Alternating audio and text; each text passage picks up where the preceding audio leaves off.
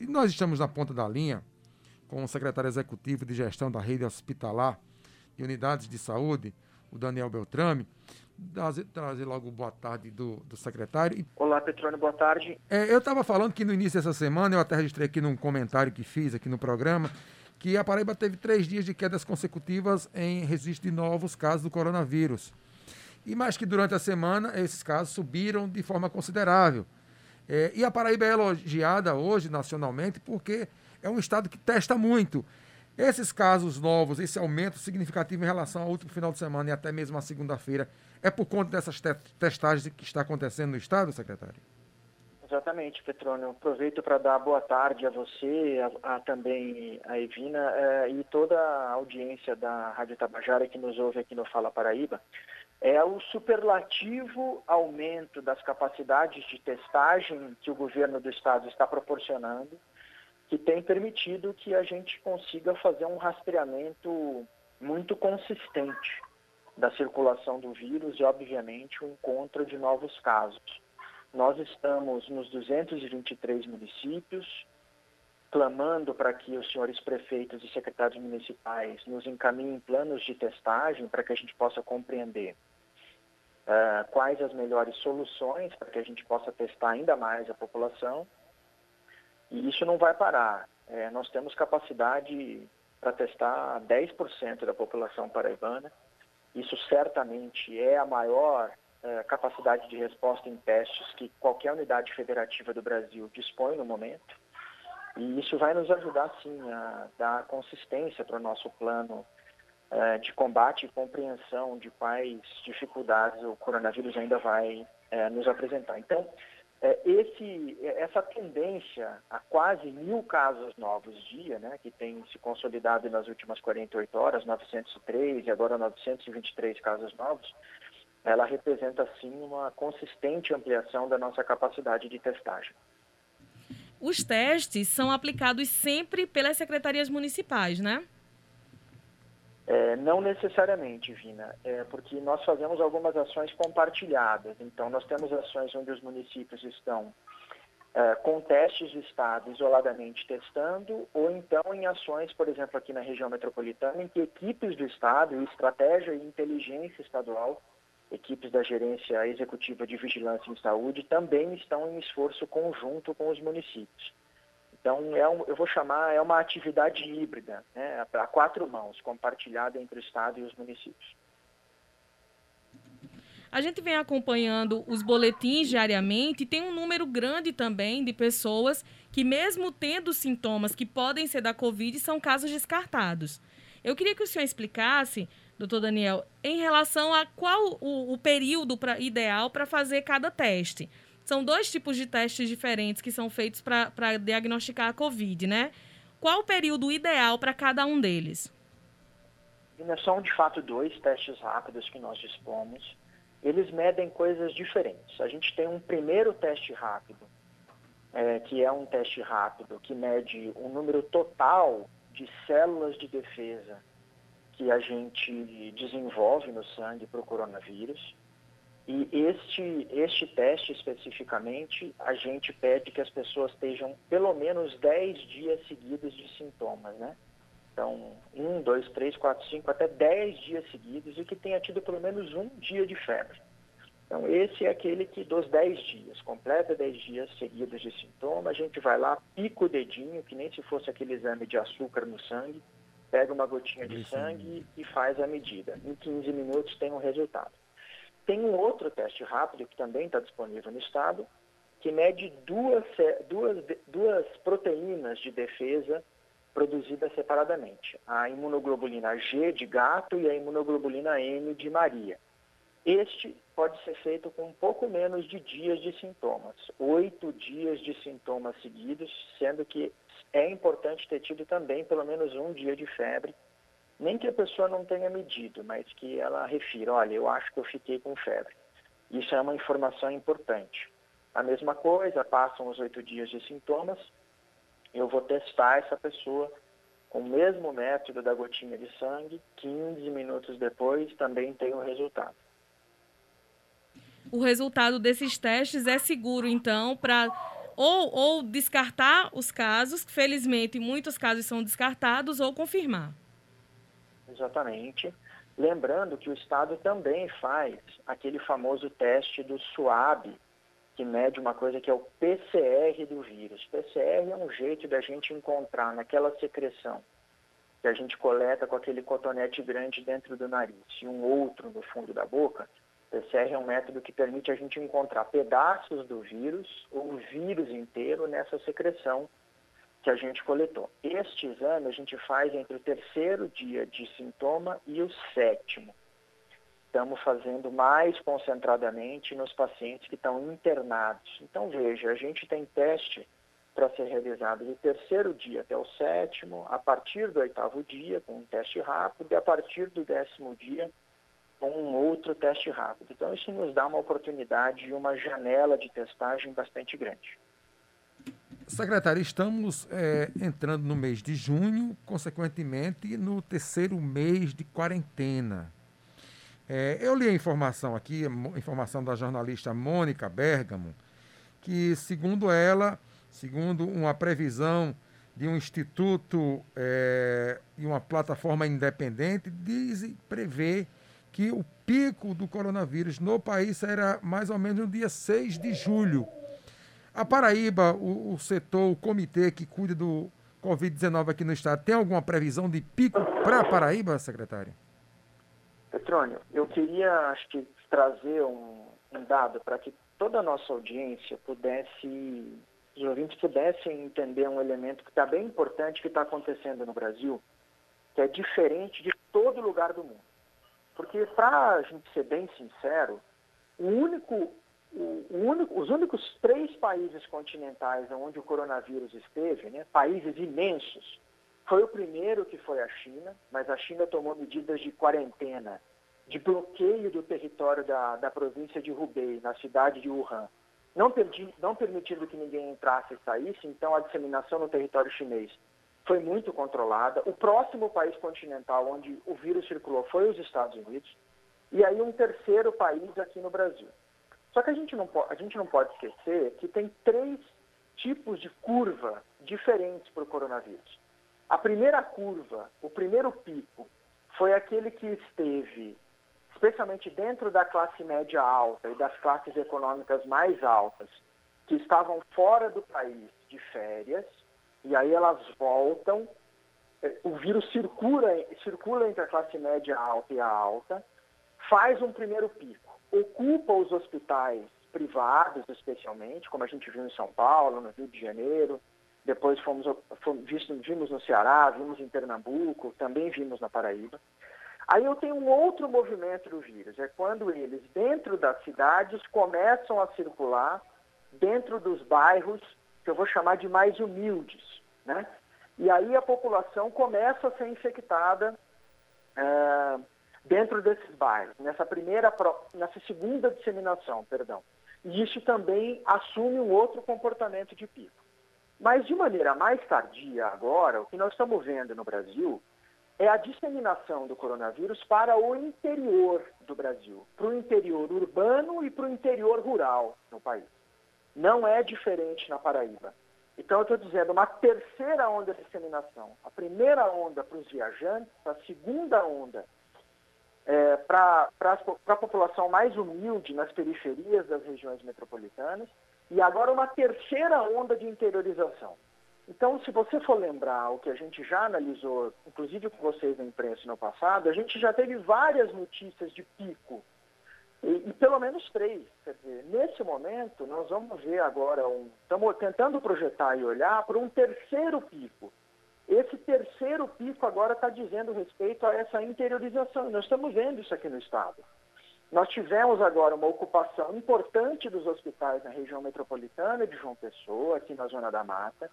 Essa onda já alcançou o Agreste, a Grande Campina Grande está muito afetada e ela certamente vai seguir como se fosse uma onda de um tsunami mesmo, na direção da Grande Patos, no Sertão, e depois no Alto Sertão com Souza e Cajazeiras.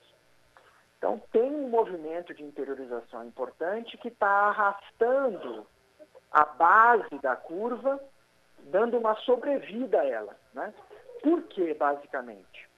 Porque a circulação de pessoas não parou na proporção que precisava parar e Vina e Petrônio.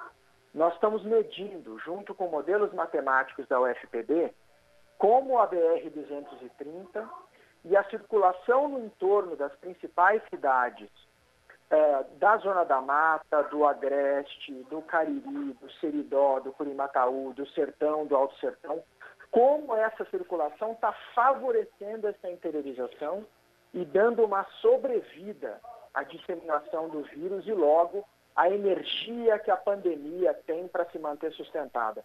Esses movimentos estão abastecendo o tanque de gasolina da pandemia e desse jeito ela pode seguir viva mantendo um número de casos crescentes, de óbitos crescentes e de ocupação muito importante de leitos hospitalares. A gente vem recomendando diariamente, doutor Daniel, sobre essa a importância do isolamento social e as medidas que são tomadas e que precisam ser tomadas por todos os cidadãos, mas aí com esse aumento dos casos, a gente acabou de, de receber ligações de ouvintes também questionando justamente isso mesmo havendo é, uma possibilidade, né, teve a orientação, inclusive, do, do Comitê Científico, para que houvesse lockdown na região metropolitana, João Pessoa e Campina Grande. Muitas pessoas, os cidadãos comuns, acreditam que mesmo com lockdown poderia não resolver.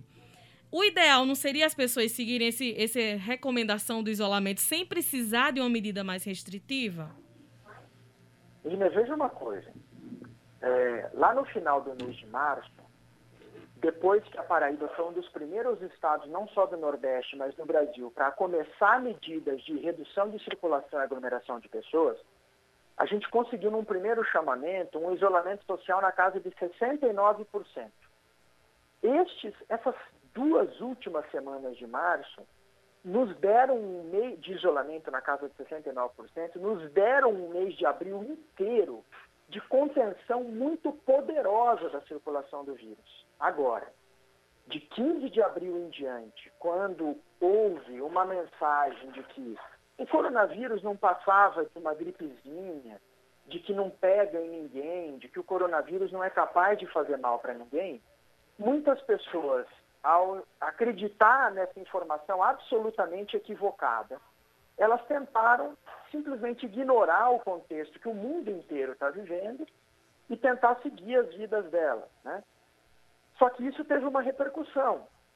Essa redução da, do isolamento de 69%, depois para 55%, depois para 50%, com primeira e segunda semana do mês de maio, na casa dos 40%, e sustentando esse 40%, permitiu com que literalmente o coronavírus saísse da orla de João Pessoa e fosse para a Zona Sul, bancários, Mangabeira, eh, Jaguaribe, Cruz das Armas, eh, invadisse Santa Rita, Bahia, Cabedelo, Conde, conurbasse uma mancha que não está ligando agora só mais os 12 municípios da Grande João Pessoa, ele ligou literalmente num raio de 150 quilômetros João Pessoa a Campina Grande. A mancha quente é dessa extensão. Né?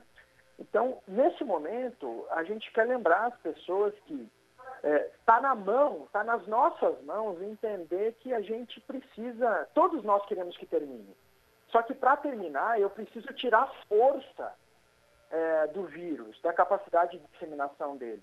E não há como fazer isso retomando a vida normal. Eu sei que as pessoas estão angustiadas, estão preocupadas com o seu, a sua subsistência, é, com os seus negócios. Nós também estamos. O governo do Estado está absolutamente preocupado com o microempreendedor individual, com o pequeno empresário, com o médio empresário. Por isso que o Fórum de Governadores tem feito tantas contribuições ao Ministério da Economia no sentido de que as medidas de proteção é, do empreendedorismo no Brasil não podem estar restritas até o dia 30 de junho, porque nós estamos tratando de um problema que, infelizmente, vai transcender essa data. E a gente precisa ter estratégias muito claras para preservar a saúde mínima dos negócios, para que eles possam transpassar, passar esse período difícil e a gente ter uma estratégia de resgate, recuperação e alavancagem agora no segundo semestre. Mas mais importante do que tudo, todos, todos nós agora, todos juntos precisamos passar por esse momento. Não é aceitável que a gente admita que haja baixas em excesso, que a gente perca pessoas nessa caminhada. Nós vamos ter que cruzar essa estrada difícil, cheia de pedregulho, juntos. É, mais do que nunca, o senso de coletividade precisa imperar. O coronavírus está ensinando isso para nós. É, não é independência ou morte, é interdependência ou morte. Nós dependemos muito, absolutamente, uns dos outros nesse momento. E a sociedade paraibana e brasileira precisa compreender que agora é um esforço coletivo. O valor coletivo é mais importante que o valor individual. E nós precisamos estar atentos, como autoridades sanitárias e figuras governamentais, para entender o que precisa ser feito para ajudar a sociedade a cruzar esse momento difícil.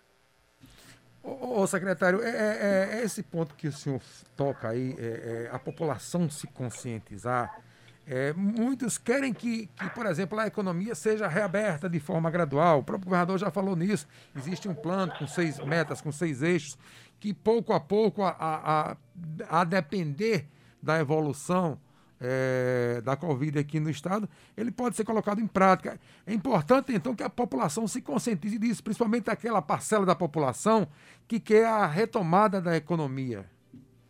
É isso? Petrônio, nós mais do que ninguém as pessoas precisam conseguir compreender que é, o governo quer a retomada mais do que ninguém, mas só que ela não pode ser a qualquer custo.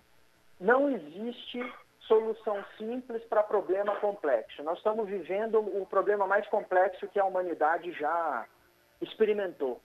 É, e nós estamos tentando produzir soluções da envergadura desse problema.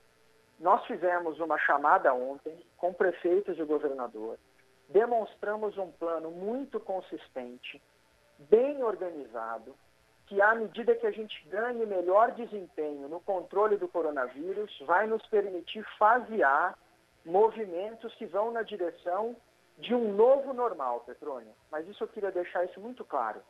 As pessoas precisam compreender que sem nenhum fatalismo ou alarmismo, o coronavírus mudou o mundo que a gente conheceu antes dele. Os negócios não serão mais os mesmos o jeito que os consumidores vão se relacionar com negócios não será mais o mesmo. O mundo que a gente viveu eh, mudou até na inclusão do digital, Petrônio. Os adultos com 60 anos ou mais que estavam afastados de dispositivo eletrônico, de aplicativos, computadores, todos eles já aprenderam a usar para se comunicar, para poder manter afetivamente contato com as suas famílias. Isso é ótimo. Isso vai fazer esses adultos é, que estão no sistema previdenciário, que são robustos consumidores, também estabeleçam relações comerciais com o mercado completamente diferentes. Isso vai exigir uma mudança dos negócios. Isso não é uma notícia, isso é boa. Então, de novo, estamos organizando um plano, nós vamos ouvir a sociedade civil organizada, os setores produtivos, o setor industrial, para que a gente consolide esse plano e apresente ele o mais rápido possível. Estamos nessa fase de escuta, para que seja um plano que atenda o desejo da Paraíba a retomar o seu ciclo de prosperidade que vai acontecer no intervalo mais breve possível. Será tão antes quanto mais cedo o setor produtivo e a população compreender que depende de cada um e de todos nós de maneira conjunta. Secretário, já foi anunciada a abertura, a inauguração do Hospital de Clínicas de Campina Grande, né? Já tem data para ser inaugurado. Também já foi, já foi publicado no Diário Oficial a questão do hospital que também está sendo preparado aqui em João Pessoa, o antigo Hospital Santa Paula. Vai ser utilizado nesse primeiro momento para o combate à Covid, mas depois também vai ser, vai permanecer sendo um hospital como a unidade 2 da maternidade Frei Damião. Eu queria que o senhor falasse um pouco sobre isso. Gina, primeiro o Hospital de Clínicas da Paraíba, é, esperamos que seja o primeiro de novas iniciativas de hospital de clínicas, especialmente na direção do Sertão e do Alto Sertão, que o governador João Azevedo ainda terá a oportunidade de tratar, mas vem com 113 leitos para um momento decisivo de Campina Grande, numa colaboração, a capacidade de ofertas hospitalares agora, nesse momento difícil do coronavírus, dia 5 de junho, disponível para a população campinense, um, gesto bastante objetivo e consistente do Estado no seu compromisso em manter Campina Grande e região com leitos hospitalares suficientes para atravessar esse momento difícil e também será um legado que o coronavírus deixará, porque o Hospital de Clínicas vai cumprir com o papel de ofertar cuidados em média e alta complexidade na clínica, na cirurgia e nos cuidados às mamães, na maternidade de alto risco, tão necessário em complemento ao trabalho valoroso que o ISEA faz em Campina Grande e região. O mesmo, a gente vai, é, a partir de 5 de junho, trazer a unidade 2 da maternidade Frei Damião, 150 leitos, nos ajudando a completar, a complementar o cuidado materno-infantil, que nesse momento também vulnerabiliza gestantes e crianças. Uh, e, óbvio, também será um legado do coronavírus, porque ali as atividades de um hospital voltado à saúde da mulher, também tão importante no complemento dessa oferta de cuidados na região metropolitana, que tem os quatro hospitais de referência, né, historicamente, o Edson Ramalho, o Instituto Cândida Vargas, a maternidade Frei, é, Frei Damião, ali com um papel bastante importante é, dentro da região é, metropolitana, junto também ao Hospital Lauro Vanderlei. Então, um quinto hospital muito importante para que o cuidado às mães e às crianças seja dado de maneira muito consistente. Então, são legados, mais uma vez, que o coronavírus vai deixar depois desses momentos difíceis que nós atravessamos.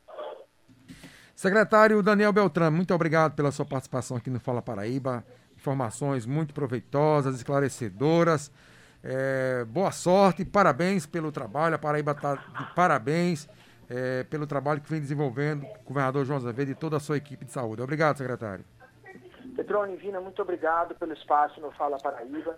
Eu quero muito rapidamente é, deixar um abraço fraterno a você que está em casa e nos ouve dizer que a gente sabe, sente como você, esse aperto que você está no peito, essa angústia, mas dizer que esses momentos difíceis, nós estamos trabalhando 24 horas por dia, 7 dias da semana para nós superarmos. Mas a gente precisa de uma ajuda sua também, e eu sei que você vai colaborar conosco nesse momento. Fique em casa, se proteja, proteja os seus. Se precisar sair por um momento, por um motivo inadiável, por favor, use máscara. Agora eu peço a você só mais um pouco de paciência, coragem. Nós vamos juntos vencer o coronavírus. Fiquem em paz, fiquem com Deus, vamos juntos e até uma próxima oportunidade. Obrigado, secretário.